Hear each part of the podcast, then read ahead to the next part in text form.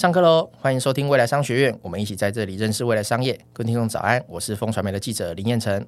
前阵子我们邀请到亚洲水泥来到我们节目，聊到这个行业它碳排量很高，但它却又是建筑不可或缺的一环，所以他们这几年都在积极转型。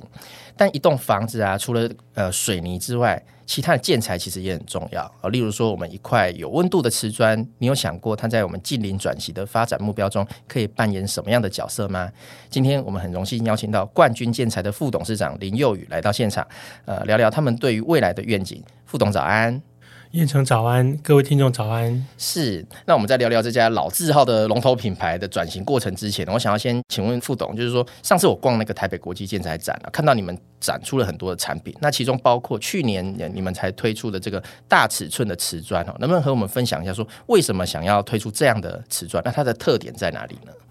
嗯，因为我们经过研究，我们认为这个大尺寸的规格是有这个市场的需求的。嗯，因为其实这几年我们一直在这个想要把这个瓷砖做一个这个升级，那规格其实从九十九十到六十一米二，我们看这个市场它的接受度是很高的。那所以我们去年进一步把这规格再拉高到九十乘一米八。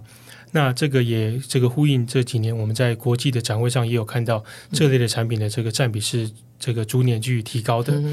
那它的特点的话，当然就是跟这个常规瓷砖一样，它的这种物理特性是这个非常好的，在吸水率啊，它的这种耐那个耐磨都是非常的好的。是，那我们这个适用的场域其实非常的广，在我们住家的话，在呃客厅，在这个餐厅，还有在浴室都是非常适这个适合使用的。嗯，那如果有一些这种就是大楼的这种公共空间，包括这种电梯厅，其实都是可以使用，是因为它这个比一般的瓷砖来得更大。所以它这种这个在铺贴的这种片数是更少的，那所以在后续的这个就是清洁是更方便的。那尤其因为它是这种大规格，然后又是这个长方状的这种产品，那所以在铺贴上这个视觉会有一个延伸感，会让你这个空间的纵深是显得这种纵深是更长的。是，那会让整整个空间看起来更大。那我们认为说铺贴这类型的产品会让这个不管是居住者或者在里面办公人的这种这个心里会更更舒服的。嗯，所以对于那个比如说设计师来讲，他们应该也是很受欢迎的，对不对？对啊，因为设计师他们喜欢这种比较就是新的，那有。有这种特殊的这种就是效果，或者这个新的规格，都是他们可以更好表现他们设计的这种就是能力的，但他们都是非常喜欢的。那除了我们刚刚聊到这个大瓷砖之外，我看到你们当时还有喊出说，呃，二零五零年要成为近邻建筑首选品牌的这个目标。那可不可以请也请副总跟我们聊一下，就是说你们为什么要这么做？那这有什么好处呢？嗯，因为我们认为这是有必要做的，因为其实，因为作为制造业，我们知道说，其实，在生产瓷砖过程对环境会有一些影响。那当然我们会就是尽我们所能去。减低这个影响，所以其实从小的讲起，我们就是创办人，包括我们现任董事长，一直都跟我们耳提面命，包括就鼓励我们一定要这个产品都要就是做这种循环使用。那任何的物品，我们都设法去做这个回收再利用。那尤其这个这两年，但国际间包括我们。这个政府都这明定说，在二零五零年要达到这个净零的部分是的这个目标。那我们认为说，这是跟我们这这么多年来的这种就坚持，其实是不谋而合的。嗯，嗯，那但前期会有一些投入，那但是我们认为说，这是我们为了永续发展必须要做的一些阵痛期，这样 对。是那所以我们认为说，这个是应该是长期我们都要去做的。那我们就是也看到这个就是建筑，那它有两个这个目前比较明确的标准，一个是。BIRS 一个是 LIBOR，那尤其这个以 LIBOR 来讲，就是刚刚你有提到的这个，就我们去年底的台北的这个建材展，是我们有展出一个外墙的这个钢挂系统，嗯，嗯，这也是经过这个呃高性能绿建材的一个认证。那只要采用我们这个厚砖的这个钢挂的系统的话，那对新的这种建筑物，那它是可以在后续使用能达到就是能耗能降低的。那对这种 LIBOR 的部分是有一个加分的作用。如果说我们具体来讲，你们打算要怎么做？因为目前呃，我们现在政府对于这些排碳的大户啦，或者是这些碳排量比较高的这些厂商，应该不包括你们，对不对？但你们已经先做了。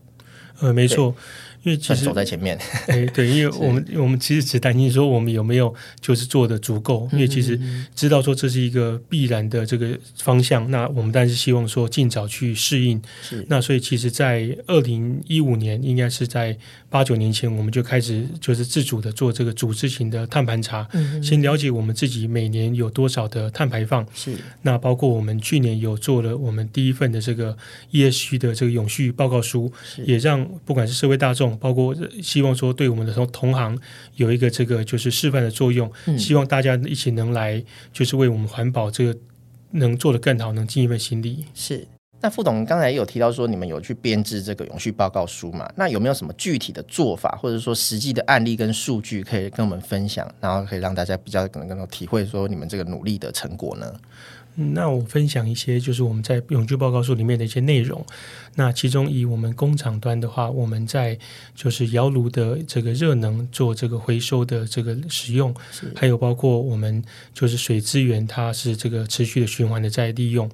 那另外一个，我想要分享一个重点是我们瓷砖的这个轻量化，嗯，因为在不影响瓷砖的这个我们一直坚持的品质的标准下，是我们把瓷砖做个轻量化，因为这样在原材料、包括后续的运输，还有在后续铺贴的过程，那这个都会这个节约这个比较多的一些这种资源。那这是我们目前有一些的做法。嗯、那另外。我们也持续的投入在自动化的部分。其实应该在我们在二十年前，我们自己工厂内部，我们叫小乖乖，就它这种这个就是这个自动的运胚机，因为它一个是比较这个胚比较重，那另外当然也避免一些不不必要的这种就是损耗。那我们就有这种自动的这搬运的机器来去代替人工，那确保说它能高效的这个达到它的这个这个功能。是是。为什么要叫小乖乖啊？可以跟我们分享一下。因为它就是我们只要输入这这个对的指令，它就会这个在指定的这个地点把这个砖运到。是是是，就是马上都都能够如如实使命必达这样子。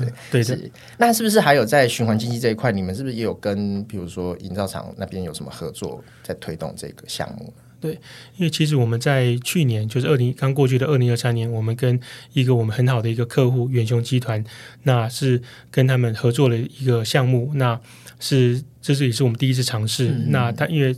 在建筑物这个在建造的过程，那难免会有一些这种，就是过去可能会没有办法再回收使用的那这种一些砖的废料是不是，对，尤其在砖的这种就是切割之后，它可能不能在就是建筑物上面使用的。嗯、那过去可能是以这种工业废弃物去这个处理。那我们这个上这个去年是以这个就是会把它再回到我们这个造胶厂做回收再利用的部分，是等于是因为这应该是蛮早以前的又就有的一个叫摇篮到摇篮的一个这种这个做法。嗯哼嗯哼，那我们去年第一次做的一个这个实践，我们也觉得非常的好。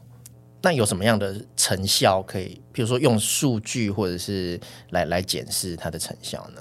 嗯，这方面因为它是第一个建难，所以其实我们就是这种，我认为说这个可参考性可能不够高。那我想另外分享一个，因为以这个我们国家就是这几年一直在主推的绿建材标章作为一个，就是我认为比较可参考。嗯，因为我们冠军有这个比较丰富的这个产品，那我们其中有超过两百项是有。这个申请得到这个绿建材标章的产品。是，那所以代表说这个消费者选择，那其实每一两片其实就有一片可能是绿建材标章的。哦、那呃，在我们有统计的这这个前三年的这个销量，每年都是双位数的一个增长，嗯、所以我们认为说这个是这个我们觉得很开心的，因为等于是我们也没有特别去就是。宣传，那其实消费者他是可以认同说你这产品是比较环保，是那虽然可能就是价格会稍高一点，但是他们是可以接受的。嗯、是对。那我刚刚其实本来下一题我也要问，就是说我们很常听到这个绿色转型它是有代价的，也就是说采用更环保、更永续的商品或服务啦，可能会导致成本增加嘛？是不是会因此去转嫁给客户？那他们还会愿意买单吗？如果从这个议题来看，您有看到什么样的趋势呢？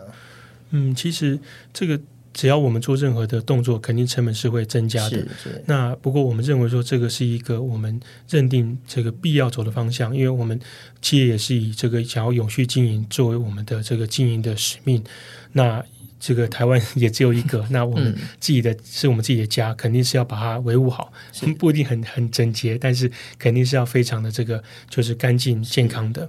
那就是刚刚提到，就是不管是绿建材标章，或是我们做这组织型碳盘查，嗯，还有就是一些我们设备持续的一些这种汰旧换新。那从我们不管是整体的营收，或者是在这个绿建材标章的产品的一些就是那个销量，其实都是这个呈上升的。哦、我们也没有就是刻意去说，哎，把这个成本去转嫁给消费者，而是我们希望透过产品的创新，嗯、所以我们不管在花色上，在功能上，还有刚刚一开始提到这个。九十乘一米八这种新的规格的部分，希望透过产品创新的方式，让消费者包括我们的其他这种建商、设计师客户能认同我们的产品。嗯、那他们其实，在买我们的产品同时，其实也是在就是做。环保是。那另外，因为那个既然讲到 ESG，我想要提到一个是我们已经做了快三十年的一个活动，叫、嗯、我们叫大义园爱心砖，就是我们每卖一箱瓷砖，嗯，我们会这个集团会捐一块钱做公益。那累计这个快三十年，已经捐赠超过两亿元了，哇所以 等等于是就是每买关键词砖，不止你是买这个绿色的产品，同时也在做公益。对，所以那这个我们当然是没有特别去宣传，那但是这个只要跟我们有合作的老客户，其实都知道，所以对他们来讲说，哎，他们会认为说你的品质是 OK 的，那那又是做这种公益，他们是。跟我们合作是很就是很开心的。了解。那我想要请问副董，就是说我们之前有听过近邻建筑的两大金要这个议题，可不可以也请您跟我们分享一下，这是什么意思呢？呃，这应该是指的是说，一个是 BIRS，一个是 LIBOR。哦，就您刚才前面有提到的，呃、对，是它是在这种建筑能耗。呃，我举一个简单例子，因为我们可能比较常接触是像这种家电。那像比如说这个买这种这个电冰箱或买这种这个洗衣机，那如果你是买一级能耗的，那这个就在你在半年你购买的半年内，你可以去申请这个政府给这种减税的这种补助，嗯、类似这样子。那其实我们建筑现在也在推这样子的这个做法，所以。如果是选择这种就是绿是绿建材标章，是那或是刚好提到就是这种这个节能工法的这种后砖的钢挂的，那对这种都是有一定的加分的。包括刚好提到说我们跟这个远雄合作的这种这个摇篮到摇篮的这种做法，对这个后续的这个就是在。认证上面都是有加分的动作。嗯，了解。那如果说以您的观点来看呢、啊，我们现在政府要推动这些所谓的呃低碳或近邻建筑，目前我们呃面临的哪一些挑战？嗯，其实从我们角度来讲，我们还没有到就是必要去这个就是提交这个。永续报告书啊，包括做这种环保的这种相关，但是我们提早做，其实我们担心的是我们有没有做的足够，嗯、因为其实这个它是一直持续在变动的。你们要是做出来，你们自己才能方便检视，对不对？对哦、那对啊，所以我我们所以一直就是希望说，也包括就是只要有媒体啊，或者这种相关的其他那个行业的这些企业做得好的，嗯、我们都随时在关注，看有哪些是我们可以借鉴的。是是。那如果我们再进一步来探讨说，呃，要推动。低碳或经济建筑有什么是我们目前呃可以在更趋完善，譬如说法规面，或者是企业乃至于我们一般民众可以去做的事情呢？